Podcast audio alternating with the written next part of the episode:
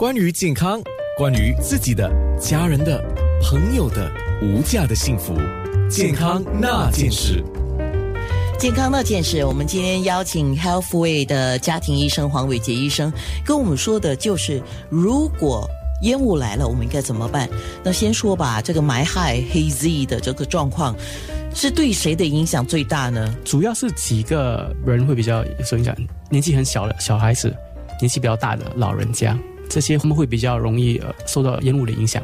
另外一点就是有过敏体质，就是经常讲到鼻窦炎、哮喘、气喘、肺部问题的人，他们也比较容易受到那个烟雾的干扰。第三个就是有慢性疾病，就是免疫力比较差，比如癌症患者、糖尿病患者、心肌梗塞或心脏病的病人，他们一旦受到烟雾的时候，他们的心肺有可能比较难负荷，引发并发。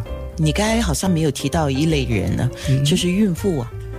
对。特别是比较后期，就是 second trimester，就是接近生产，因为那个时候那个宝宝很大的时候，他推上来，那个肺的张力就比较弱，他们也就比较容易受到烟雾的影响。当然，等一下我们会说，我们应该怎么样做好一些预备。对，那我们先说另外一个事情，比如说我好像我在播报那个空气污染指数的时候，就 PSI 的指数嘛。嗯。那如果是属于中等的状况，就是在 PSI 平均数在五十一到一百这样的情况，受到影响。的阶段是每个人不一样的，是吗？的确，如果你有慢性疾病或者你有哮喘，可能在五十到一百，你就可能觉得有一点点不舒服。特别是你在做激烈运动或者你在户外的时候，你就很容易觉得气觉得不顺畅，或者觉得有点想咳嗽之类的，或者眼睛觉得敏感。看个人的体质，对，是完全跟体质相关吗？完全相关的。还有你做什么运动，你是去跑步，五十到一百，这可能就干扰了你，就是属于那种比较激烈的运动。对，健康那件事。